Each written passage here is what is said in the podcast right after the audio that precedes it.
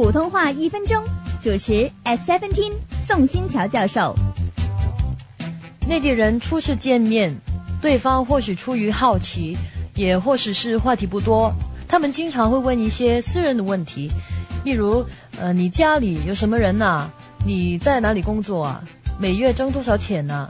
我们面对这些问题要怎么办呢？你不必不高兴，如果不愿意回答呢，可以婉转一点，以我的年纪还小呢，或者干脆说，对不起，你的问题我不知道该怎么回答。其实许多内地人问这些问题呢，并不是真的想知道你的秘密，反而是为了表达他们的热情。